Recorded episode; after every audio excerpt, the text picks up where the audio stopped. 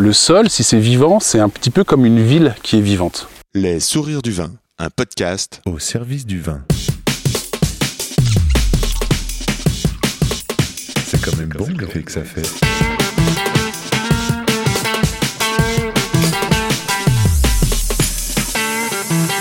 Attends, je reviens, j'enregistre. Non, on fait silence.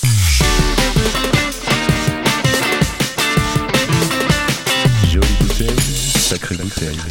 Hello, c'est Diolo au micro. Ici, c'est Yann Diologen, rue de la Roquette. Les sourires du vin, c'est un podcast pour vous aider à cheminer dans le et les mondes du vin. Ce que je veux, mieux savoir, mieux comprendre et nourrir de belles relations au profit de nos oreilles.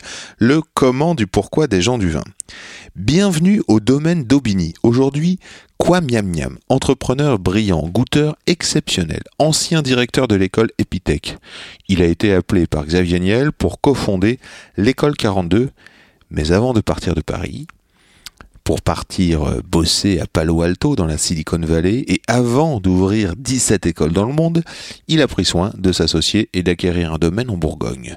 De loin comme ça, ça fait un peu j'achète en un clic sur le bon coin, mais c'est bien tout le contraire, car dix ans plus tard, maintenant, c'est le début de l'aventure. Ce sont de longues réflexions, un esprit d'analyse et surtout des choix, des actions qui font de cette conversation un délice à écouter.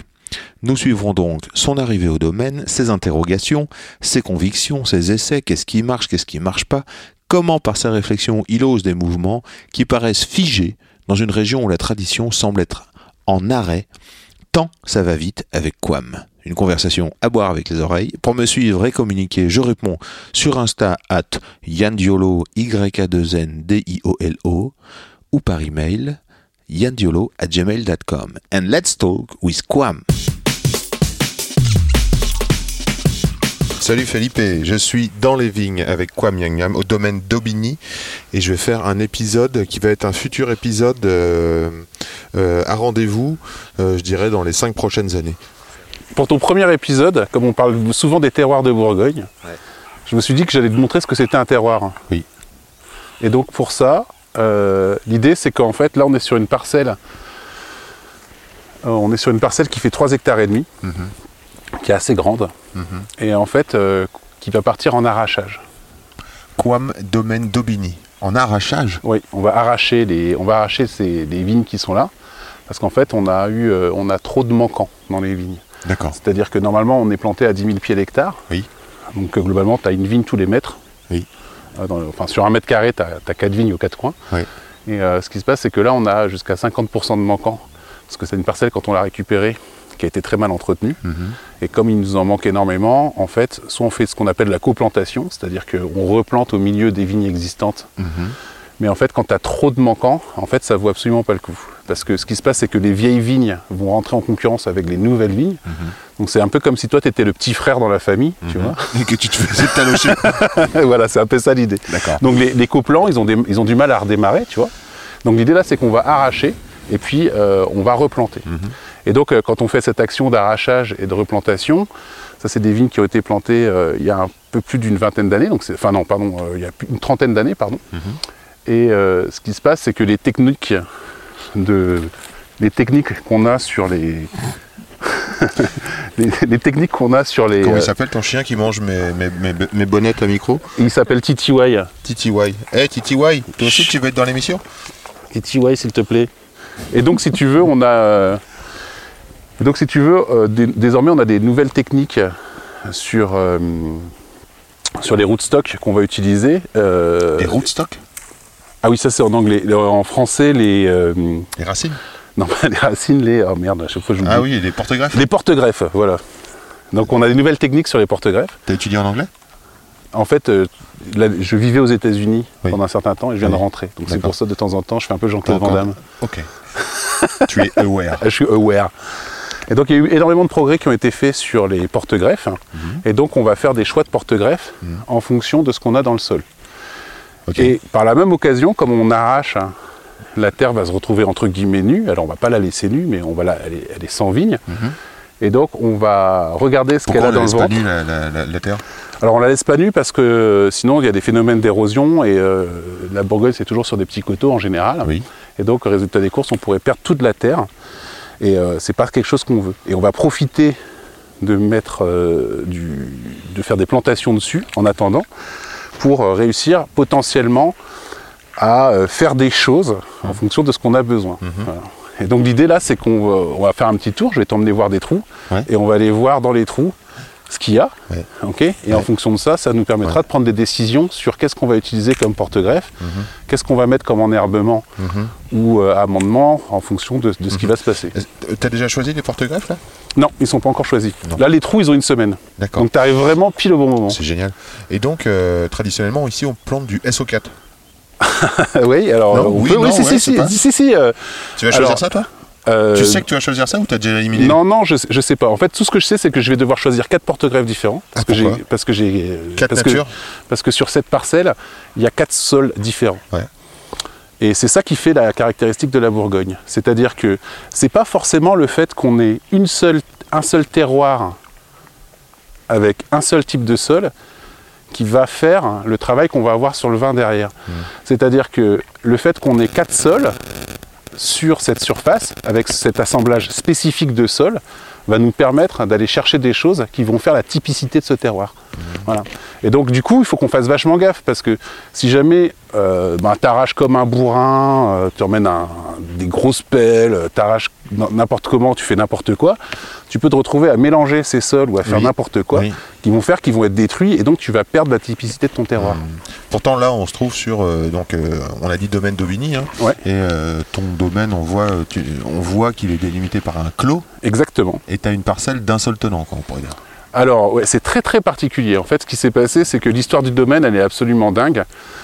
En fait, elle remonte dans la vraie- dans- au fin fond des tréfonds de l'histoire de, la Bourgogne. En fait, en 1098, il y a une séparation euh, dans l'Église catholique euh, et il y a la création de l'abbaye de Cîteaux. Oui. Les cisterciens s'installent dans des endroits qui sont plutôt reculés Oui. parce qu'ils ils ont une vision ascétique de la vision de, de Dieu. Si tu as déjà vu le nom ou lu le, le nom de la rose, voilà, euh, toute l'action se, se déroule à ce moment-là. Donc il y a cette séparation où entre, euh, bon, pour faire simple pour les, pour les auditeurs, bon, d'un côté vous avez plutôt euh, les catholiques type le pape, grosse bagnole, euh, belle maison à Rome, tu vois, habit de lumière, or, tu vois, dorure, exaltation de Dieu, tu vois. Et puis t'as un mec qui leur dit non mais les gars, ça ressemble pas vraiment au vœu du Christ, quoi. Et donc euh, lui il se barre de, de, de l'abbaye de Cluny, il remonte et il crée l'abbaye de Cîteaux. Il s'appelle Robert de Bolène. Un, un gars peu fréquentable d'ailleurs, the way. Mais enfin bon, au final, voilà, donc ils, ils ont une vision assez ascétique, très travailleur de ce que doivent être les vignes de ce que doit être pardon, la, le, le moine. Et donc, ils s'installent dans des endroits reculés. Alors, sitôt, si tu y vas aujourd'hui, tu sais, il n'y a rien. Quoi. On est en 2020, il faut imaginer en 1098, il y a encore moins. Quoi. Ouais, d'accord. Là, ils sont obligés de faire leur vin de messe. Oui. Et rapidement, bon, leur vin, il n'est pas top. Quoi. Mais on leur dit, si vous allez un peu plus à l'ouest, il y a des coteaux qui sont pas mal, où visiblement, les mecs font pas mal de vin, des trucs assez sympas. Donc, ils y vont, ils commencent à faire du vin. Ils sortent des cailloux des vignes, ils les posent au bout, ils s'en servent pour faire des clos, pour empêcher les bestioles de venir, etc., etc. Et apparaît la création du premier clos de Bourgogne, qui est Claude Vougeot. le clos Vougeot. Voilà. Donc c'est de là qu'il vient. Et en fait, l'abbaye de Cîteaux génère immédiatement quatre, euh, qu'on appelle les filles de Cîteaux, et qui génèrent les quatre branches hein, euh, des cisterciens. Ils sont très organisés, très hiérarchiques. Donc il y a quatre grosses abbayes qui sont créées. Et à chaque fois, en face de l'abbaye, tu as la création de une à plusieurs métairies, qu'ils appellent ça, d'où le terme métayage, euh, par exemple en agriculture. Et euh, ces, ces quatre, ces quatre abbayes vont créer les quatre branches. Et encore aujourd'hui, quand vous visitez des abbayes cisterciennes, elles sont forcément rattachées à une de ces branches. Mais il y a une branche, qui est celle de l'abbaye de la Ferté, qui disparaît très vite. Donc ils fabriquent l'abbaye de la Ferté. Derrière, ils fabriquent l'abbaye de Mézières, qui est donc une petite fille de Cîteaux. Ok. Donc Mézières est située pas très loin ici. Et quand ils arrivent à Mézières, de la même façon que que Vougeot, ils créent une métairie. Et nous sommes dans la métairie De de, la- de Mézières. Magnifique. Donc elle a été créée en 1132. Donc en fait, dans 10 ans, on pourra te faire les 900 ans du domaine. voilà. Donc du coup, on a effectivement, comme la Bourgogne euh, aime si bien le faire, c'est vraiment très particulier. C'est, c'est, franchement, c'est quasiment introuvable de nos jours maintenant en Bourgogne. Donc ce qui s'est passé, c'est qu'en 1789, l'abbaye de Mézières, Oui. elle a perdu tous ses moines, etc. Bon, euh, il y a la Révolution, Ouais. ils, ils rasent l'église, tout disparaît, donc on oublie complètement que ça existe. Et ici, on se retrouve ici en milieu du clos Mhm. de la métairie qu'on va aller voir euh, tout à l'heure, euh, tu pourras, sur laquelle tu pourras jeter un œil. D'accord. Voilà. Donc le clos, il fait effectivement, il y a 17 km de murs Ouais. qu'on a, à a entretenir. Oui. C'est magnifique. 17 km. 17 km de murs. Combien de surface cette parcelle là? Alors cette parcelle, alors c'est, par- le clos Froment- euh, le clos des Fromanges, il s'arrête, euh, s'arrête là-bas. Il fait 11 hectares. 11 hectares, c'est énorme pour la Bourgogne. Alors c'est pas compliqué. Ça, ici on est sur l'appellation Ruy, village. C'est peu Donc, près t'as aussi quitté- grand que Chambertin par exemple. Ouais, c'est ça. Donc tu as quitté juste.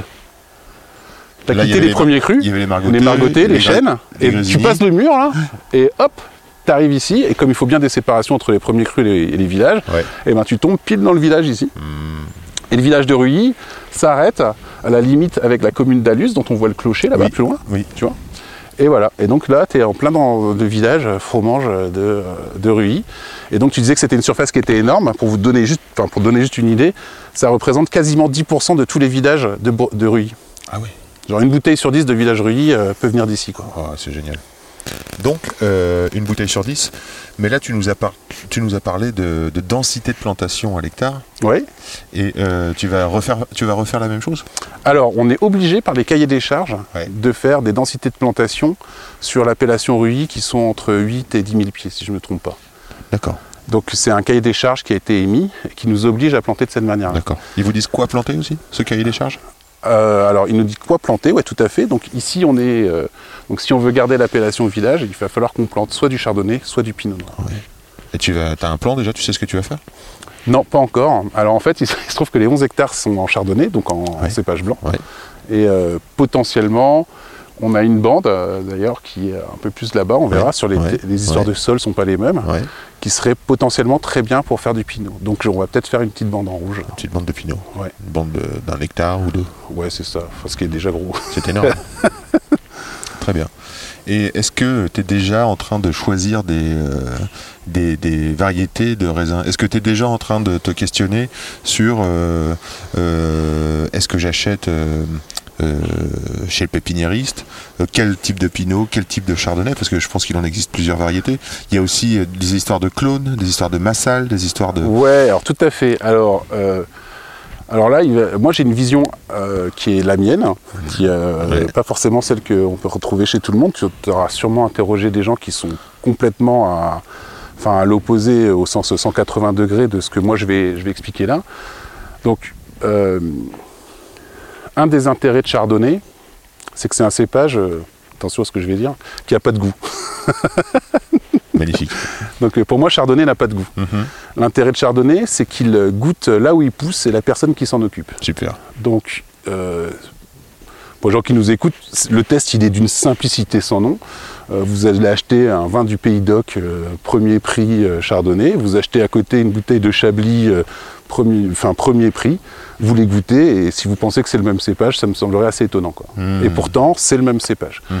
Voilà, parce que Chardonnay, vraiment, il est capable d'aller chercher dans le sol euh, et il fait ressortir, il fait ressortir le terroir. Et c'est ça qui fait vraiment la grosse typicité de la Bourgogne. Comme tu vois, on est sur des choses qui sont assez vallonnées ici, donc il y a eu beaucoup de, de cassures, ça a vachement plié euh, en termes géologiques. Ok, donc il y a la plaine de la Bresse qui est derrière nous. Ouais. Il y a eu un énorme affaissement. Comme tu le sais, quasiment d'ici, on peut voir le Mont Blanc euh, par temps clair. Oui. Donc il faut imaginer comme c'est bien plat jusque là-bas, quand Ouais, même, même ouais. s'il est très haut. Et euh, ici, on a plein de cassures. Il y a eu des glaciers. On va aller voir un une petite fosse qui a été faite. euh. C'est des glaciers euh, qui ont quelques millions d'années. Et euh, on, va aller, on va aller voir les conséquences que ça a euh, dans les sols. voilà. Et donc le grand intérêt, c'est que Chardonnay, il va aller chercher tout ça et il va vous le restituer. Enfin, moi, mon boulot, c'est de faire qu'il va le restituer euh, dans, la, dans la bouteille.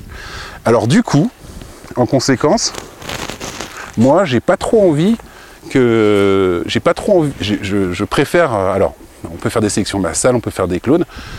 Moi, les, ce que ce soit les porte-greffes, enfin, pardon, pas les porte-greffes, mais que ce soit le- la plante elle-même, ce que je vais aller chercher, c'est plutôt de rester dans des choses qui sont un peu tout le temps la même chose, pour que ce que je sois sûr, c'est que ce soit mon sous-sol qui s'exprime. D'accord. Mais ça, c'est pas forcément une démarche très classique euh, par rapport à ce qu'on peut trouver. Moi, je comprends parfaitement une autre démarche, mais moi, c'est pas la mienne. C'est quoi la démarche? Bah, une autre démarche, c'est qu'on peut aller chercher de la sélection massale. Donc, Ouais. on va aller chercher des caractéristiques génétiques Ouais, euh, différentes dans les plants qui vont donner à Chardonnay des clairement, hein, qui vont clairement donner à Chardonnay des petites, euh, des, des- des nuances dans les goûts Mmh. qui sont extrêmement intéressantes. Il n'y a aucun souci. Maintenant, moi, ce que je vais aller chercher, c'est pas ça. Ce que je vais aller chercher, c'est vraiment essayer de restituer dans la bouteille et quelque part faire que Chardonnay soit, euh, comment dire, soit complètement neutre Le meilleur révélateur. Soit, soit neutre. C'est-à-dire que s'il y a une différence de goût dans mes bouteilles d'année en année, Mm. clairement, c'est pas dû au fait que ce soit des plants qui soient différents. Tu vois ce que je veux dire? Ok. Voilà.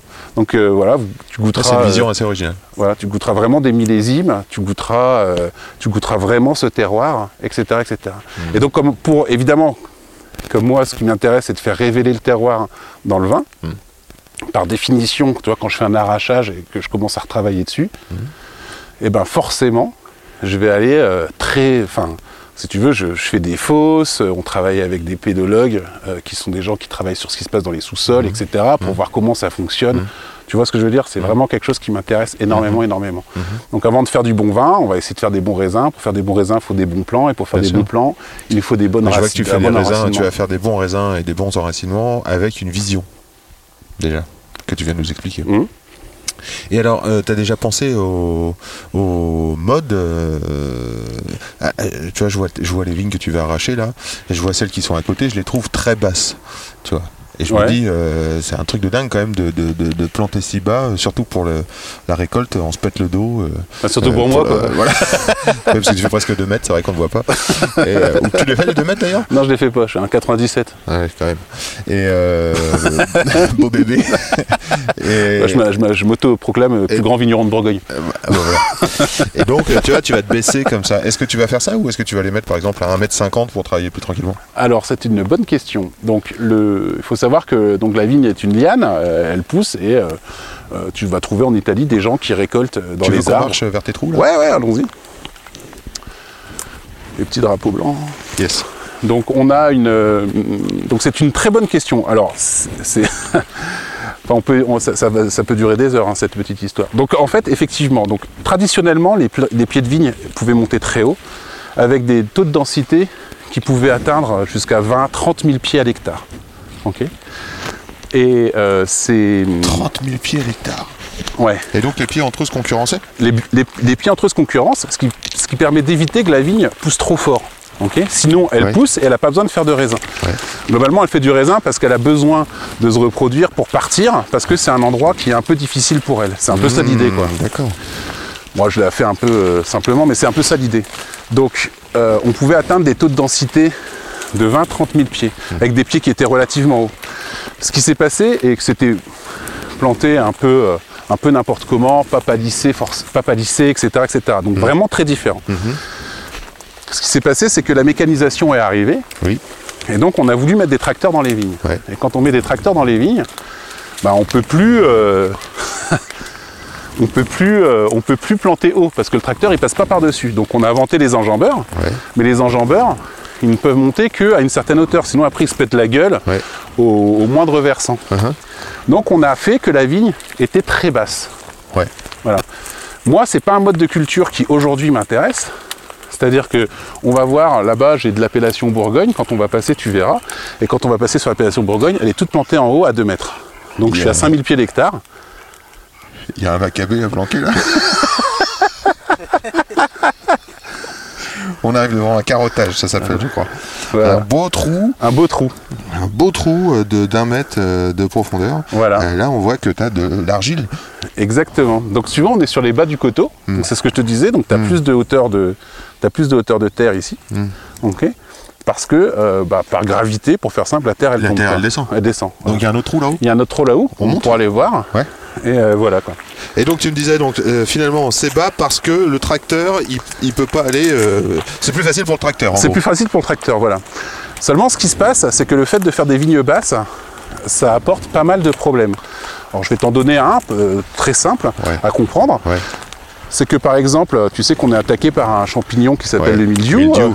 euh, ok. Et euh, ce champignon, c'est un champignon américain. C'est pas endémique de la Bourgogne ou de la France. Ah ouais.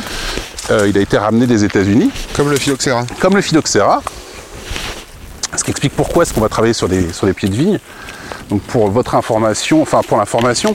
Donc l'idée c'est qu'on a des Vinis vinifera, c'est-à-dire Chardonnay, Pinot, les trucs endémiques français, euh, ne cicatrisent pas. Ok Quand tu la coupes, ça génère ce qu'on appelle un cône de dessèchement. Donc si je te entre guillemets, si je te coupe un bout du petit doigt, tu vas nécroser le bout de ton petit doigt qui va tomber plus tard. Et donc, Phyllox- euh, Phylloxera, en fait, c'est une. C'est la jungle ici. C'est la jungle, bah ouais.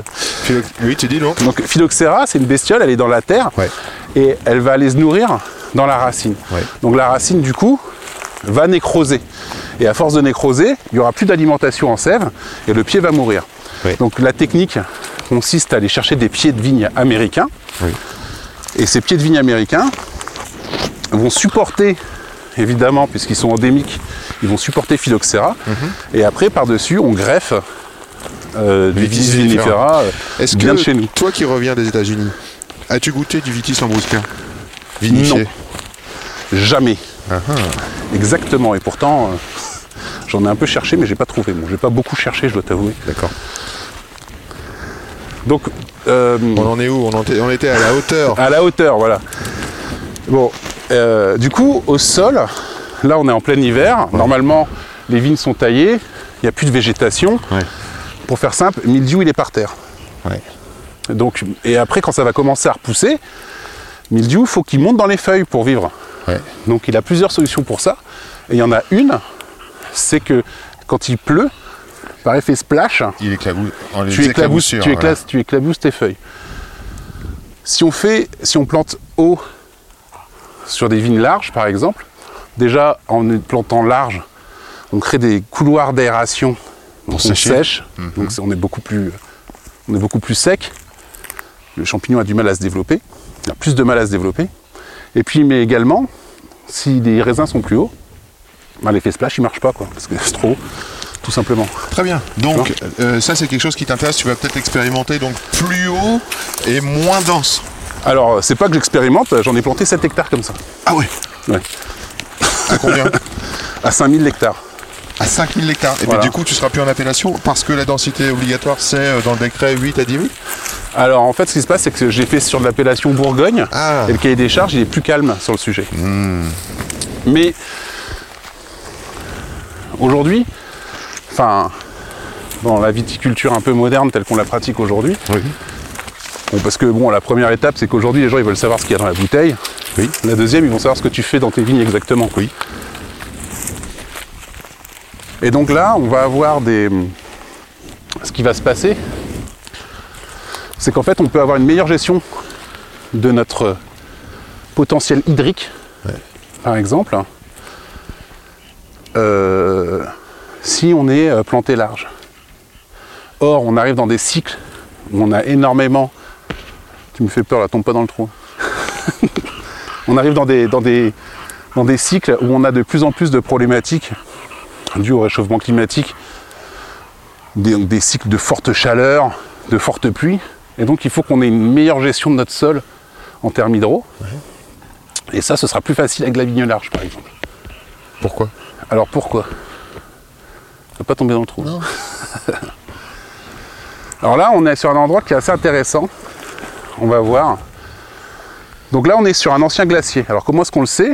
Parce qu'en fait, tu vois les cailloux, Ouais. Déjà, il y a plus de cailloux. Donc, c'est un trou, c'est le même que celui un peu plus bas. On est plus haut. Et il y a beaucoup plus de cailloux. il y a beaucoup Des plus cailloux, de cailloux. qui sont blancs. Donc, on pourrait dire qu'ils sont calcaires. Ils sont calcaires. Alors, le fait que le caillou soit calcaire, ça ne veut pas dire qu'on est sur un sol calcaire.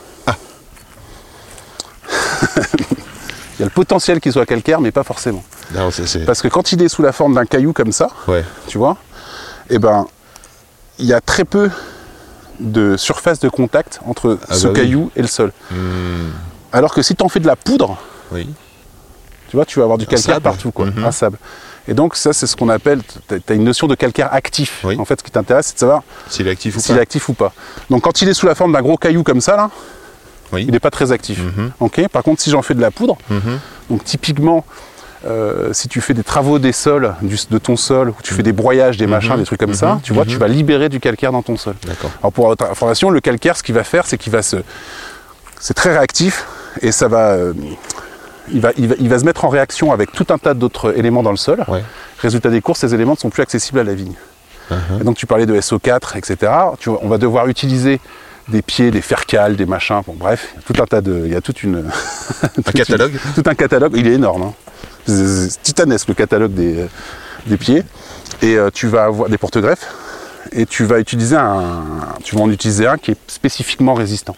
Il y a une seule marque de porte-greffe, excuse-moi, euh, c'est comme les chaussures ou les magasins. On a, on a le droit à plusieurs euh, catalogues? Ah ouais ouais, t'as plein de trucs. Donc c'est pas un gros catalogue, c'est plusieurs gros catalogues. Ouais, c'est plus. plusieurs gros catalogues, et puis c'est fonction de ce que fait ton pépiniériste, machin, tout ça, enfin c'est tout un bordel. quoi. Uh-huh. Euh, mais euh, c'est un choix extrêmement important. mais oui, vraiment c'est extrêmement fondateur. important. C'est fondateur, ouais, clairement.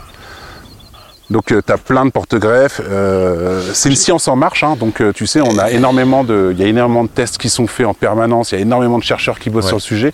Donc on a et puis il faut s'adapter au- à ce que veulent de plus en plus évidemment les, les clients. Donc ils veulent travailler, ils veulent qu'on travaille plus en bio, etc., etc. Donc typiquement, tu vois, quand je te disais euh, les vignes hautes, c'est ben, c'est plus facile à gérer sur milieu, donc c'est Moins plus de facile, traitement. donc moins de traitement, donc plus facile à gérer en bio. Tu vois, typiquement. Bon, ici, tout, bon, tout le domaine est bio. Les 200 hectares du domaine sont en bio. Mhm. Donc ça veut dire que tes vaches sont bio. euh, Les vaches sont bio. Je t'expliquerai comment on fait les amendements. On ira dans les étables. Ouais, trop bien.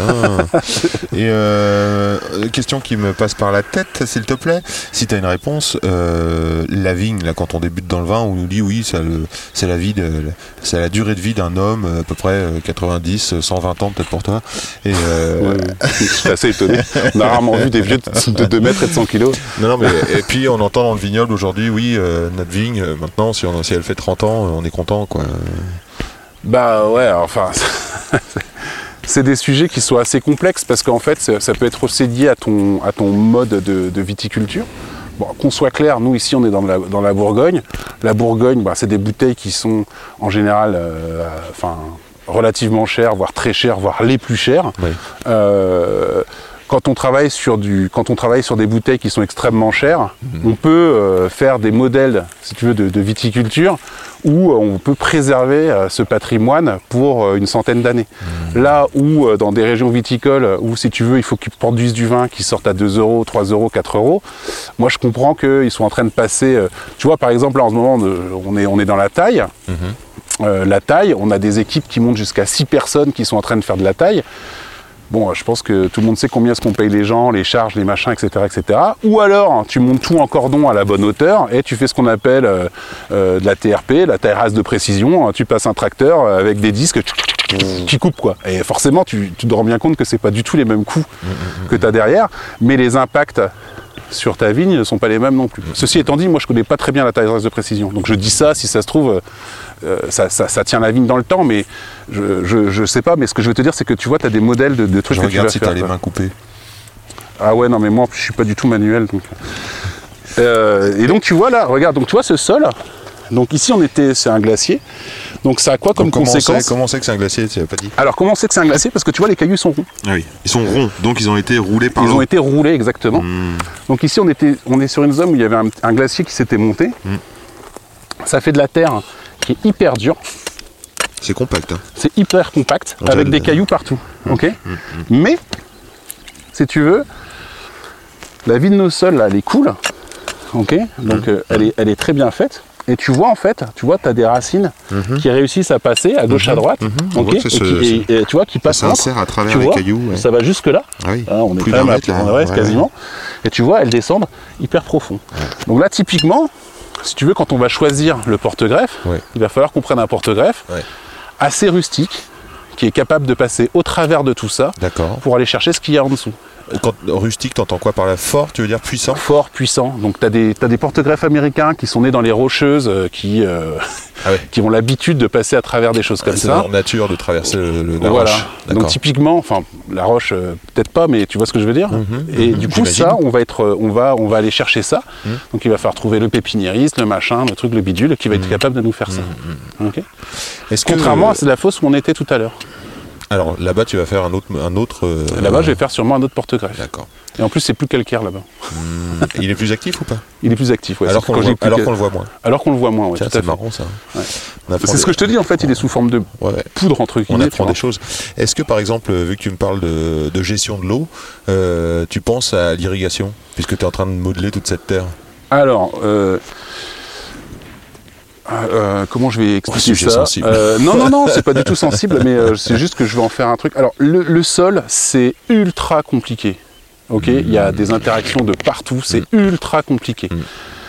Il y a des gens, euh, c'est leur métier. Moi, bon, moi, je suis vigneron entre guillemets, donc je, je- moi, je suis pas agronome, ingénieur agronome, etc., Non. etc.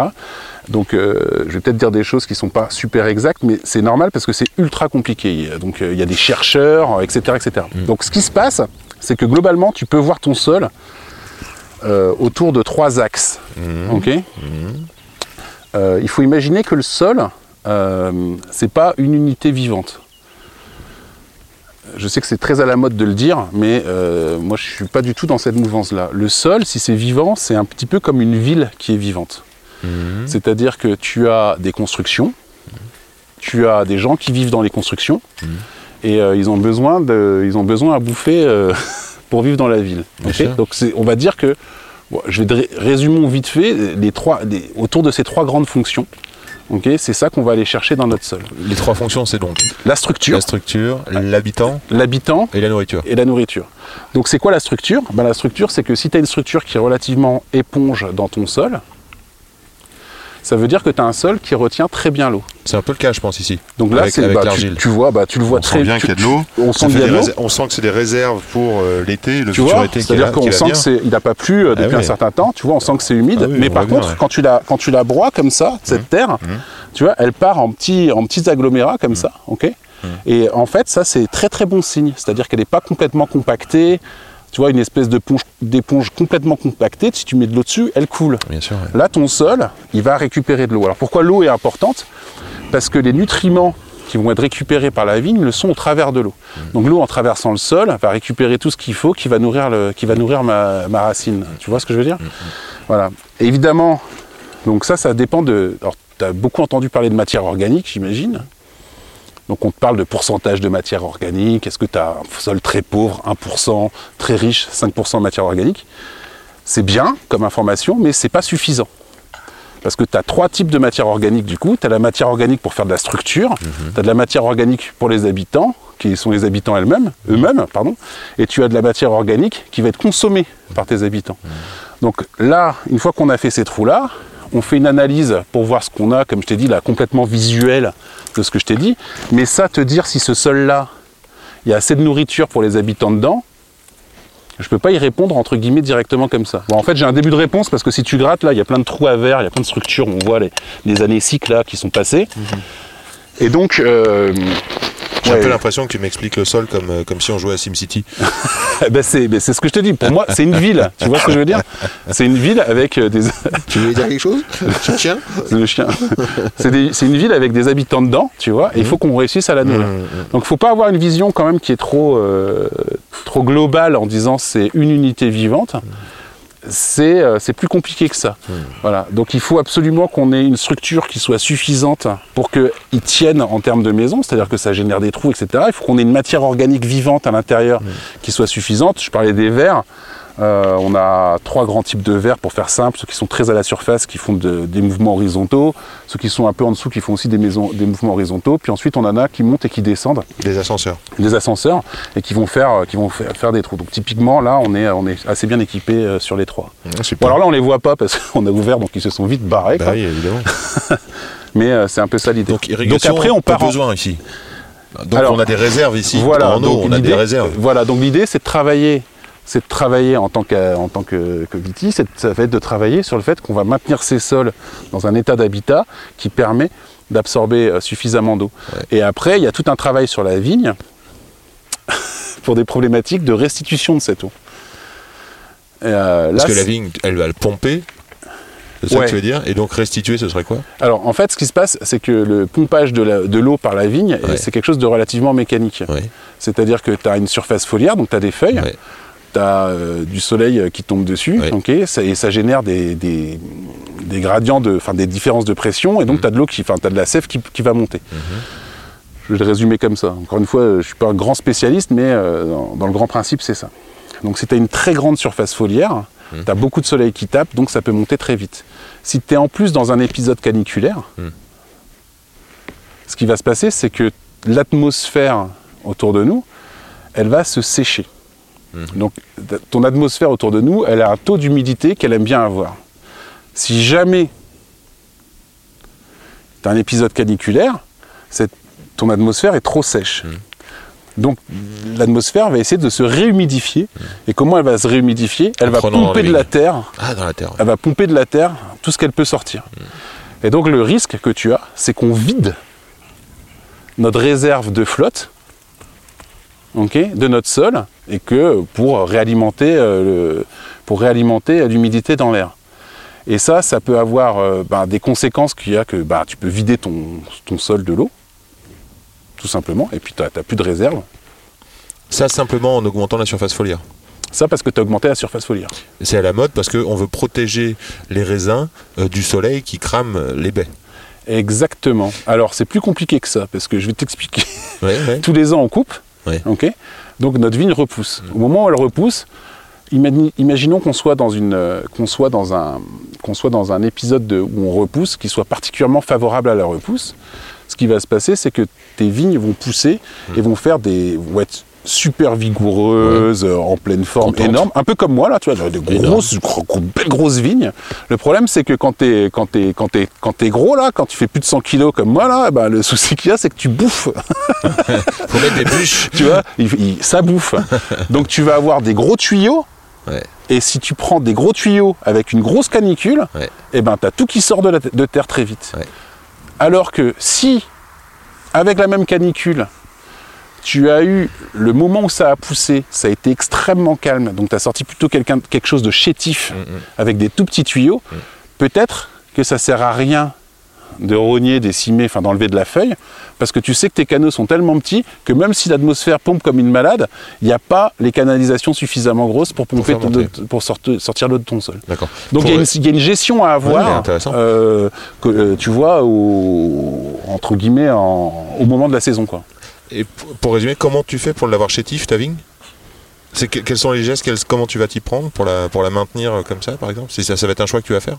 Bah, en fait, ça va, ça va dépendre surtout du. Ça va beaucoup dépendre du, du climat au moment où elle est en train de repousser. Hmm. Donc, euh, certaines années, elle peut pousser très fort, certaines années, elle peut pousser un peu moins fort. Donc ce que tu veux dire, c'est qu'il ne va pas y avoir d'automatisme chaque année.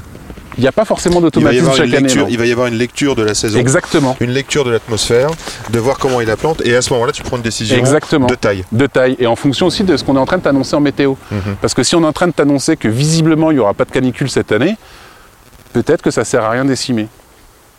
Parce que d'un autre côté, si tu enlèves de la surface foliaire, Mhm. euh, le problème c'est qu'il faut, il faut quand même emmener tes, tes raisins à maturité. Eh Quoi. oui. Alors il y a plus que la maturité. Parce qu'il y a besoin de photosynthèse pour, euh, pour, trans- pour faire de la baie. Pour faire de la baie, bah, il y a besoin de photosynthèse pour faire des sucres. Ouais. Euh, et euh, si jamais tu n'en as pas assez. Et, alors, pour deux choses, tu en as besoin pour faire des sucres pour les baies, mais tu en as besoin pour faire des sucres pour ce qu'on appelle la mise en réserve. Donc, la mise en réserve, c'est quoi? C'est que là, comme tu peux voir, il n'y a pas une feuille sur le caillou des vignes, et il faut, bien que ça, il faut bien que ça repousse. Seulement, au début, la vigne, elle n'a pas de feuille. Donc, si elle n'a pas de feuille, elle ne peut pas faire de photosynthèse. Il faut qu'elle ait un petit peu de réserve. Donc il faut qu'elle ait des réserves. Donc dans ses racines, elle stocke du sucre Mm. et ce sucre va être utilisé pour faire le démarrage. Mm. Donc il faut avoir suffisamment de surface foliaire pour ton raisin, mais aussi pour ta, pour ta mise en réserve derrière. D'accord. Il est magnifique ce, ce champ. Est-ce que tu vas planter que euh, du raisin dans ce champ? Que des vignes? Ou est-ce que tu vas faire par exemple, je sais pas moi, un rang sur deux euh, euh, Tout ce qui est arbo, euh, foresterie, ouais, des choses comme ça. ouais. Alors en fait, ce qui, ce qui se passe, c'est que tu vois, on est en- complètement entouré de, on est complètement entouré de forêt. C'est magnifique. hein. Ok. C'est vallonné, c'est euh, il y a des arbres, il y a des haies, euh, il y a des chemins, il y a des animaux un peu au loin. Euh, c'est une Bourgogne tout à fait charmante. Ouais, c'est hyper charmant. On voit le clocher, euh, comment s'appelle ce village? Aluse. Aluse, on voit le clocher d'Aluse à travers la lumière. c'est, euh, faudrait être impressionniste pour pouvoir le prendre là. Et chaque jour, c'est différent. C'est assez dingue. Ouais, ouais. Tu vas te plaire dans ce champ. Ouais, ouais, c'est sympa. Et donc tu as une, euh, ouais, voilà, donc euh, ouais, non, c'est- c'est c'est top quoi. Non, mais ma question, par exemple, c'est est-ce que tu peux planter un arbre pour te servir, euh, par exemple, euh, comme d'un piquet euh, pour maintenir la vigne? Wow. Euh, Je sais pas, tu as réfléchi à Ouais, ton ouais, champ. Euh, moi, je me euh, suis- Est-ce que c'est un truc qui, qui existe? Est-ce que tu as déjà vu ça? Alors il y a des gens qui ont commencé à le faire. On a, j'ai un collègue là qui est super sympa, David Lefort, hein, qui a commencé à en faire. On travaille avec un autre domaine qui est derrière là sur Fontaine, qui s'appelle le domaine Gouchier, Ouais. où euh, ils vont planter, euh, ils vont planter euh, une vigne en, effectivement avec des arbres au milieu. Euh, Oui, donc il y a plein d'expériences qui se passent. Il y a plein d'expériences qui se passent. Non mais euh, clairement, si tu veux, enfin la, euh, la vie, enfin vu les changements climatiques qui ont lieu, euh, il faut absolument qu'on s'adapte. Ouais. Et euh, le problème qu'il y a, c'est qu'on est un cette vitesse d'adaptation, euh, euh, d'abord normalement, euh, naturellement, elle n'est pas à l'échelle d'un humain, donc il faut qu'on accélère les choses. Ouais. Parce que tu sais que tu te balades en forêt, tu, enfin, tu croises pas un raisin. hein. Donc il faut qu'on, donc c'est pas, il faut, il faut enfin nous notre métier c'est qu'il faut que ça, il faut que ça sorte des raisins à un moment ou à un autre. Oui, bien sûr. Donc c'est quand même un travail assez particulier. C'est pas naturel quoi. hein. Tu sais, enfin Mmh. genre les vignes c'est pas naturel, le vin c'est pas naturel. hein. Le cir- circuit normal c'est que tu laisses tomber une baie par terre, tu obtiens du vinaigre. Mmh, donc il faut qu'il y ait une intervention du vigneron si tu veux qu'on sorte quelque chose qui soit à peu près buvable. Mmh. Sachant qu'il y a de très bons vinaigres, mais euh, visiblement c'est pas ce que veut le consommateur. Donc pour moi, le, le- même si on les appelle les vins nature, euh, je- pour moi ça n'existe pas. Euh, par définition, il y a une intervention à un moment de quelqu'un, sinon ça, ça existe, sinon ça marche pas. Quoi. Euh, alors, on peut minimiser notre intervention pour essayer de ne pas faire tout et n'importe quoi, ça je suis d'accord. Dire qu'on n'intervient pas, c'est impossible. Donc euh, oui, euh... putain, je sais plus c'était quoi la question de base. hein. Je vais t'en poser, hein. poser une autre qui m'intéresse dans ton champ. Parce qu'on est là pour parler de lui, on est là pour parler de ta ressource ici. Et est-ce que par exemple, tu sais déjà si euh, ça gèle ici? C'est gélif Ouais, ouais, c'est- ça peut être assez gélif, euh, un, peu plus, un peu plus vers le bas. Ouais. Et donc on va, tu vois là, tu vois il y a un creux ici. Oui. On le voit assez fort. Donc ici là, par exemple, ça, ça, ça peut être un gros endroit à mildiou, odium, et c'est relativement gélif, D'accord. typiquement. Les parcelles que tu as replantées sont où? Ce que sont replanté, on va, faites on va passer devant, elles sont juste là-bas, là-bas. Ah d'accord. On va passer. On y va à aller. pied ou en, On va aller en voiture. en voiture Et donc on redescend à pied? Ouais, on va redescendre. Ok. Donc c'est gélif. Et comment tu vas faire pour lutter? Alors, est-ce que par exemple l'impact, là par exemple, est-ce que la hauteur du, de, la, de la plantation, de la conduite de la vigne joue sur... euh, Regarde les sangliers. Ah là, c'est... Les merdes de sangliers pour être Oui, c'est plus... faut imaginer le sanglier. faut imaginer le sanglier qui va avec. Est-ce que les hauteurs jouent sur le- les aspects gel? Clairement. Euh, clairement, euh, je Parce que pense j'imagine qu'il fait pas la même température à 1 mètre de hauteur du sol que à, à, qu'à à- deux- qu'à- qu'à- qu'à 10 cm ou Voilà. à 20 cm Voilà. ou à 30 cm. Donc- bah oui, euh, tu as, tout compris, hein, le, le froid ça descend, donc plus on est bas, plus on a des risques de gel. Et encore une fois, si on veut pas complètement geler, les, les vignes... les vignes, les vignes hautes et larges, c'est quelque chose qui permet effectivement de naturellement un peu plus lutter contre ce genre d'épisode. Hmm, intéressant. Alors ici, on est sur une caractéristique un peu particulière, c'est que le domaine est relativement élevé. Ici, on est à peu près à 400 mètres d'altitude. Bon, euh, relativement élevé pour la Bourgogne. hein. Oui, Je ne parle pas de mes amis euh, dans, en, en Savoie. Ouais. Euh, ça a une conséquence très simple, c'est qu'on est un peu plus tardif. Ok. Donc on a, en général, par rapport aux autres gens qui sont plus bas, on va avoir 2-3 semaines de retard surtout. Donc ça, c'est une très belle protection pour nous contre C'est-à-dire que le... le printemps. Le printemps arrive un peu plus tard. Voilà, il est- un tu peu peux passer les gelées euh, avant que ton bourgeon Voilà. euh, soit trop euh, fragile, quoi. Exactement. Ouais, tu... Pendant, ouais, parce pendant que que ton bourgeon soit trop fragile. c'est ça. Donc en fait, le bourgeon, quand il est dans le bois, Hmm. il résiste jusqu'à moins 20. Hmm. Ce qui fait que par exemple au Canada, ils sont vraiment obligés de couvrir la vigne parce qu'ils descendent en dessous de moins 20. Donc pendant l'hiver, donc on est tranquille. Ça descend jamais à moins 20 ici. À partir du moment où le bourgeon sort, il résiste à zéro. Hmm. Et donc il suffit que, alors que le réchauffement climatique, les sols se réchauffent, la plante pense que c'est le printemps, elle sort, c'est pas tout à fait la fin de l'hiver, il y a un gel qui passe, ça casse tout. Nous on est un peu plus tard, donc on a 2-3 semaines. Par contre, le vrai problème qui se pose, c'est que si jamais on prend le gel et que les autres sont à 1 degré, peut-être que nous on est vraiment à 0 ou moins 1. Donc on va le manger plus fort. D'accord. Est-ce que dans les porte-greffes dans ton catalogue, ils te vendent la possibilité de retarder euh, la pousse, euh, le la pousse du printemps? Oui, tu peux avoir des porte-greffes qui sont un peu plus tardifs. Ouais. Exactement. Ouais. Alors justement, euh, typiquement aujourd'hui la Bourgogne est très sensible au gel. Ouais. Euh, par exemple le chablisien, euh, pour, la, pour exactement cette raison. C'est-à-dire qu'il y a, il y a 100 ans, comme ça gelait et que les mecs ils sortaient du pourri tout le temps, euh, qu'ils étaient obligés de vendanger en novembre s'ils voulaient avoir de la maturité, enfin je- je- je- j'en rajoute, hein, mais très très tard dans la saison, Ouais. ce qu'ils ont fait c'est qu'ils ont mis des porte-greffes qui sont plutôt précoces. Hmm. Évidemment, euh, 100 ans plus tard, en plein réchauffement climatique, c'est pas la fête quoi. Eh ouais. Chaque euh, époque, ses problèmes en fait. Exactement, chaque époque ses problèmes. Et c'est vrai que par exemple, toi tu prends le cahier des charges, qui a clairement sauvé la Bourgogne. Aujourd'hui, tu as un certain nombre de personnes qui pensent qu'ils la mettent en danger. Parce que, euh, effectivement, on n'a pas le droit de planter en, en 10 000, etc., etc. Donc on a des réunions avec l'ODG, enfin les organisations de, de gestion du, de l'appellation, etc., etc., euh, pour voir si on peut euh, ou pas euh, euh, passer sur ci ou sur ça, euh, etc., etc., pour changer telle et telle habitude. Quoi. ça me paraît intéressant tout ça quoi. Ah, ça, ça- ça me paraît passionnant ça, ça- ça- cette, cette étape. C'est prévu pour quand l'arrachage?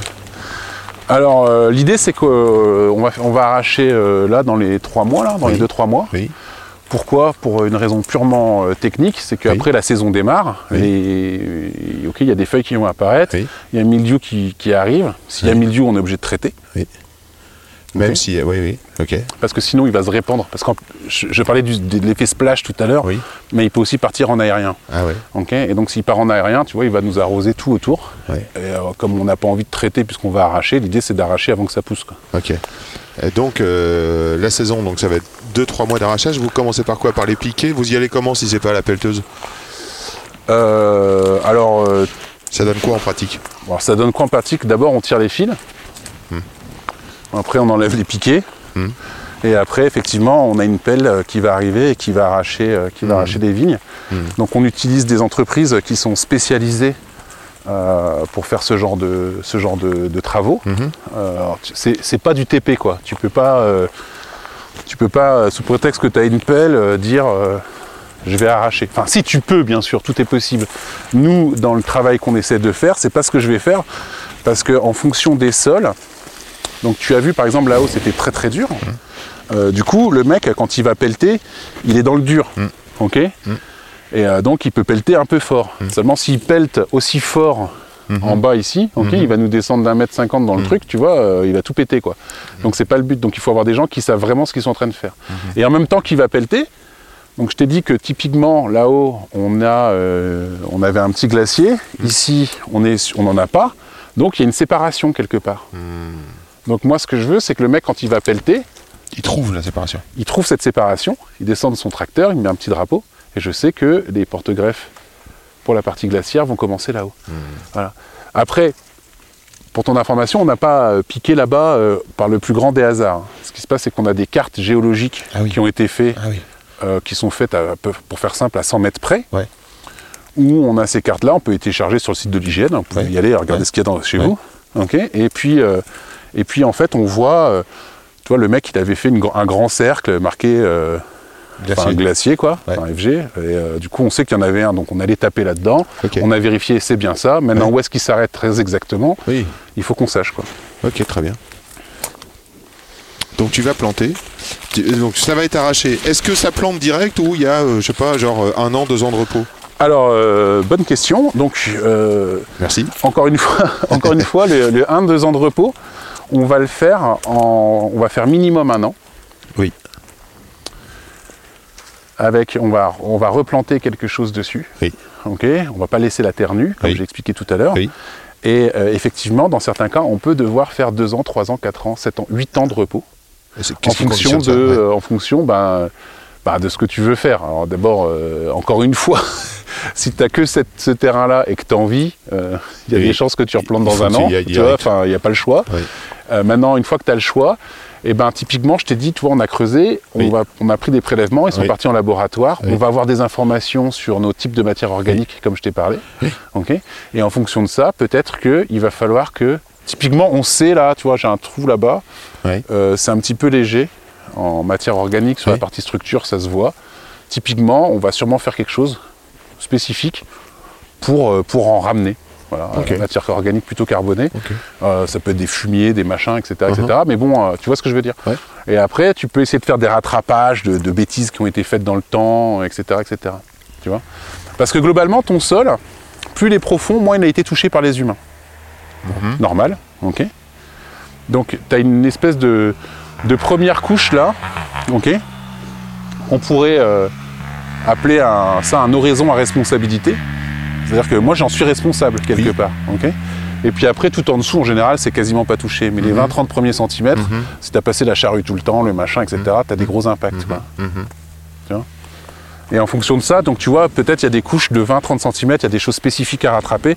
On va essayer de rattraper euh, pour accélérer les, les phénomènes qui pourraient être un peu plus naturels. Il y a certains phénomènes, quand on a eu des impacts dessus, ils ne sont pas rattrapables. Ouais. C'est-à-dire que, tu vois, effectivement, il y a plein de gens, c'est la mode de dire euh, on veut pas de, on veut pas de labour, euh, des choses comme ça. Encore une fois, on a un peu opposé le monde paysan autour d'un outil, quoi. tu Ouais. vois, genre entre l'agriculture de conservation des sols et puis ceux qui, ceux qui passent. Euh, moi, je vois pas très bien pourquoi est-ce qu'on oppose euh, juste autour d'un outil, quoi. Tu vois, la charrue, ça a des fonctionnalités. Ouais. Euh, potentiellement, tu peux en avoir besoin. Oui. Donc, euh, je te donne un exemple euh, concret. Ah, surtout par exemple si tu veux désherber par exemple. Si tu veux désherber, par exemple, euh, tu peux avoir, tu vois, il y a des interventions à faire dans les vignes à des moments si tu veux que tu aies du raisin qui sorte. Ouais. Il y a des in- c'est obligatoire, ok? Si tu as une saison comme 2021 où il pleut tout le temps. Ok, c'est la merde, Ouais. ok, parce que tu, pour intervenir en tracteur, tu veux que le sol porte, Ouais. donc tu veux plutôt un sol relativement sec, qu'on Et appelle ressuyé, etc. Mais pas trop dur parce que sinon ta charrue elle passe pas. Ouais. Tu vois, donc tu as un, t'as un Ouais. moment où machin, ok, ou enfin, tu as une intervention à faire avec ton tracteur. 2021, il y a un moment, il faut intervenir. C'est-à-dire qu'il va falloir faire des traitements Ouais. parce que sinon, il n'y a rien qui va pousser. Mildiou, il est au top. Ouais. Il, fait, il pleut, il fait beau, il pleut, il fait beau, il pleut, il fait beau. Mildiou, tu pouvais le voir à l'œil nu, quoi. Le truc, Tu vois, il était gros comme moi, le truc. Euh, ce que je veux dire, c'est que tu interviens et il a plu. Mm. Donc, forcément, tu es en train de tasser des sols. Ouais. ok alors, soit tu peux attendre 50 ans que ton sol, euh, les vers, je sais pas quoi, repassent. Bon, alors sur une charrue, enfin sur un passage, c'est pas vrai, mais on peut imaginer, tu vois, plusieurs épisodes de passage comme ça. Ou alors peut-être que euh, ce serait le bon moment de penser, éventuellement, après avoir regardé un peu ce qui se passe, pas sur cette profondeur, parce que là c'est vraiment énorme, mais de te dire, ah, je suis en train de générer une petite semelle de machin, ok, est-ce que je pourrais passer quelque chose d'un peu vibrant, ou je sais pas, tu vois, qui me permettrait de refendre le sol, parce que ce qui est finalement important, comme je t'ai expliqué, c'est ta porosité de ton sol. quoi. Griffure quoi. Ouais, tu vois, tu, tu- tu vois ce que je veux dire Mhm. L'instrument, est-ce qu'on va l'utiliser ou pas? Ben, Ça va dépendre de ce qu'on a à faire. De toute façon, on n'a Mhm. aucun intérêt à utiliser une charrue dans les vignes. Parce qu'il te faut un tracteur, il faut de l'essence, il faut un gugus dessus, il faut machin. Bon, bref, euh, ça te coûte du fric. À part vouloir en dépenser pour le principe, ça sert à rien. Donc il faut vraiment l'utiliser quand on en a besoin. Mais moi, je suis pas contre le fait de l'utiliser. Je dis juste on l'utilise quand on en a besoin. Voilà, je vais pas faire un sketch parce que euh, j'ai passé, euh, j'ai passé, euh, j'ai passé un coup de charrue à un endroit. Tu vois, par exemple, on te dit euh, oui, mais alors ça tue les vers, etc., etc. La vérité, c'est que euh, y a, il y a- par exemple, il y a une, chercheuse euh, sur Rennes qui s'appelle Gwenola Pérez, qui est assez intéressante à suivre. Elle va t'expliquer que euh, les vers, ils sont très sensibles euh, aux fongicides et au cuivre. Tu, tu connais, toi, une agriculture qui utilise beaucoup de cuivre et de fongicides Laquelle Viticulture. La viticulture et laquelle Ah. Qui c'est qui utilise du cuivre Je sais pas. Les bio. Oui, bah, d'accord. Mais ce que je voulais te dire, c'est que, ce que, ouais, ce que je voulais te dire, c'est que tu vois, c'est pas forcément la panacée pour les vers de terre de ton sol d'utiliser ce genre de, de produit. Oui. Alors que si tu passes ta charrue, peut-être que tu n'avais pas le souci. Tu vois? Donc ça, vraiment, c'est euh, assez, euh, c'est assez complexe. Oui, je comprends. En plus, je comprends d'autant plus que souvent, bien souvent, quand même, un produit quel qu'il soit, euh, même de l'eau. Euh, exemple, tu bois euh, beaucoup d'eau, mais tu bois, tu vois, l'eau c'est la vie, on va dire. Et euh, tu bois beaucoup d'eau, tu peux te faire mal quand même. Ah bah alors, c'est pas très compliqué. De toute façon, tous les produits sur Terre ont une... comment dire, sont toxiques à partir d'un certain, certain seuil. certain seuil Donc- et sont mortels à 50% ou à 100% à partir d'un autre. Donc il faut juste savoir, Faut doser. il faut juste savoir évidemment euh, doser ce que tu fais pour euh, complètement éviter. euh, éviter le, éviter le truc. Et c'est vrai que si tu veux, on oppose. Tu vois, enfin, moi, je vais prendre un exemple un peu euh, qui, qui, justement, est- enfin, moi, j'avais vu cette émission-là et, et je trouvais ça, c'est un peu. Je fais exprès de titiller un peu, mais typiquement sur le glyphosate, hein, il y avait un journaliste qui se pointe avec un verre de glyphosate face à un des mecs de Monsanto et qui lui dit bah, si c'est pas dangereux, buvez le verre. Ouais. Toi, le mec de Monsanto est emmerdé, il sait pas quoi répondre. Ouais. Moi, le journaliste, je lui dis très bien, moi, je bois le verre de glyphosate si toi, tu bois 400 litres d'eau. Ah, Tu vois On sera morts tous les deux. hein. ouais, ouais. Tu vois, c'est c'est pas une. Intéressant comme propos. tu- tu vois ce que je veux dire? C'est-à-dire Ouais. que ça dépend de ce que, de ce que tu vas utiliser comme quantité. Mais ce qui m'intéresse euh, encore plus, c'est que dans tes réflexions, c'est toujours à chaque fois avec une lecture du besoin. Tu vois, là, on vient de parler de la charrue. Tout à l'heure, on parlait euh, de, euh, de, de- de l'eau, des plantes. Enfin, à chaque fois, tu as une lecture euh, en fonction du besoin. quoi. C'est pas systématique. Voilà, on parlait de la taille en fonction de la euh, quantité d'humidité dans l'atmosphère. Ouais. Donc Euh, enfin, de rognage, euh, on parlait. Rognage. Oui, qui est une forme de taille finalement. Ouais, qui est une forme de taille. Enfin, ce qu'on appelle la taille, c'est un truc spécifique où on est en train de couper du sarment. en ce euh, moment. et c'est en ce moment. Génial, ça nous fait un super plan ça. Alors attends, encore une question. Euh, parce que on a mis deux ans, on va, on se projette un, euh, un an au repos, donc ça veut dire que l'année prochaine tu auras fait tes choix, euh, tu auras certainement planté, et ensuite. euh, tu reviendras Ah bah oui, on reviendra. ça, on, attend, on on- aura la suite de l'histoire. On a ça, ça, on fera les plantations Ah ensemble. bah, avec plaisir, je serai, très, je serai et puis après, sur quelques années, on pourra faire comment est-ce que la vigne Ouais, est en train de comment elle grandir. évolue, et puis on va suivre tout ça, ouais, carrément. On va se retrouver pour, pour ça, puis on dégustera, puis on parlera de vinification, et on parlera de. Non, évidemment, là, là, ce qui est intéressant, c'est qu'on est comme à la naissance du domaine, quoi. Exactement. Le domaine, une vache, euh, là le domaine d'Aubigny. Elles sont magnifiques, les vaches. Donc, euh, à au moins, à peut-être dans un an et peut-être dans six mois, quand on aura fait les, quand on se croisera à Paris ou euh, ailleurs. euh, Je remonterai à Paris. ouais, ouais. Quand tu auras choisi ton matériel et tu nous diras comment tu as épluché le catalogue, quel pied tu as choisi, pourquoi et qu'est-ce que tu espères de ces chaque pied, tout ça. Et comme ça, on aura une sorte de série avec Quam au domaine d'Aubigny. Avant de partir, Quam, je regarde tes chaussures. T'as bien changé. Oui, Caterpillar. Alors ça, c'est robuste, fonctionnel. Je pense que ça peut supporter ta grandeur. Et... Eh, Vas-y, dis-le, mon poids. Vas-y, vas-y. non, je me permettrai pas. Et euh, non, non, ça te va bien, attends. Et euh, on sent que c'est solide, on sent que c'est fait pour apporter les champs, les vignes. Là, c'est incroyable. Toutes des choses en rentrant à la maison, c'est obligatoire. Ah ouais, toutes des choses, sinon euh, ouais, non, c'est obligatoire. Bah écoute, de toute façon, bah, non, mais c'est des, des, ouais, non, elles sont très très bien avec, euh, avec c'est des- machins. C'est Ouais, coquet sont- ou pas ah ouais, bah Ah ouais, c'est coquet. vraiment, non mais ça me ferait, ça m'emmerderait de perdre un doigt de pied sur une, euh, un- sous un tracteur, quoi, Bah tu ouais, vois. ouais, c'est- excellent, merci. Euh, quel est le pouvoir magique du vin? Oula, quel est le pouvoir magique du vin? Un Euh, pouvoir magique. Un pouvoir magique du vin, c'est qu'il euh, il fait que les gens inventent beaucoup d'histoires. Les gens inventent beaucoup d'histoires. Ouais. Super. Quelle est ton odeur préférée? Quelle est mon odeur préférée? Euh, Qu'est-ce que j'aime bien? Euh, J'aime bien les côtés un peu agrumes, citronnés, euh, je dois avouer. Est-ce qu'il y a un message euh, d'espoir que tu aimerais euh, donner à la- euh, avant qu'on se quitte? Ou un, ou un coup de gueule Quelque chose sur lequel tu... Un message d'espoir, ça t'irait bien, je trouve. Un message d'espoir? Je sais pas trop, j'ai pas de. Non, si, bah, si, non, mais attendez. Ouais, non, mais moi, le message d'espoir, c'est que très sincèrement, on a, euh, on a tellement de matières euh, scientifiques à travailler dans les vignes euh, qu'on va pouvoir. euh, Enfin, je pense que les questions de réchauffement climatique, ce qui est en train de se passer à notre échelle à nous, c'est des choses qui vont pouvoir être, qui vont pouvoir être résolues, même si on a pas mal de freins. Mais euh, je pense qu'il y a, il y a énormément de gens euh, absolument brillants, euh, des jeunes brillants qui travaillent sur le, sur le sujet et il y a pas mal de choses à aller chercher. ouais. Merci quoi Je t'en prie. À plus. C'est quand même bon l'effet que ça fait. Merci, merci, chers auditeurs, chers amis, d'avoir écouté jusque-là. Faites tourner cet épisode, dites-le, faites-le savoir que ça existe, ça nourrit, ça renforce et ça nous fait plaisir aussi. Merci Felipe Musica pour le son, merci Mathias Bourdelier pour les croquis, merci Léa de Caso pour la relecture et les références. Un petit coucou sur Insta, at Yann Diolo, Y-A-2-N, D-I-O-L-O. Je vous embrasse, à bientôt.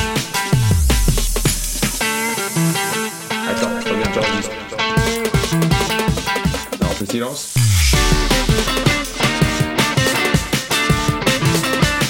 Jolie bouteille, sacrée bouteille.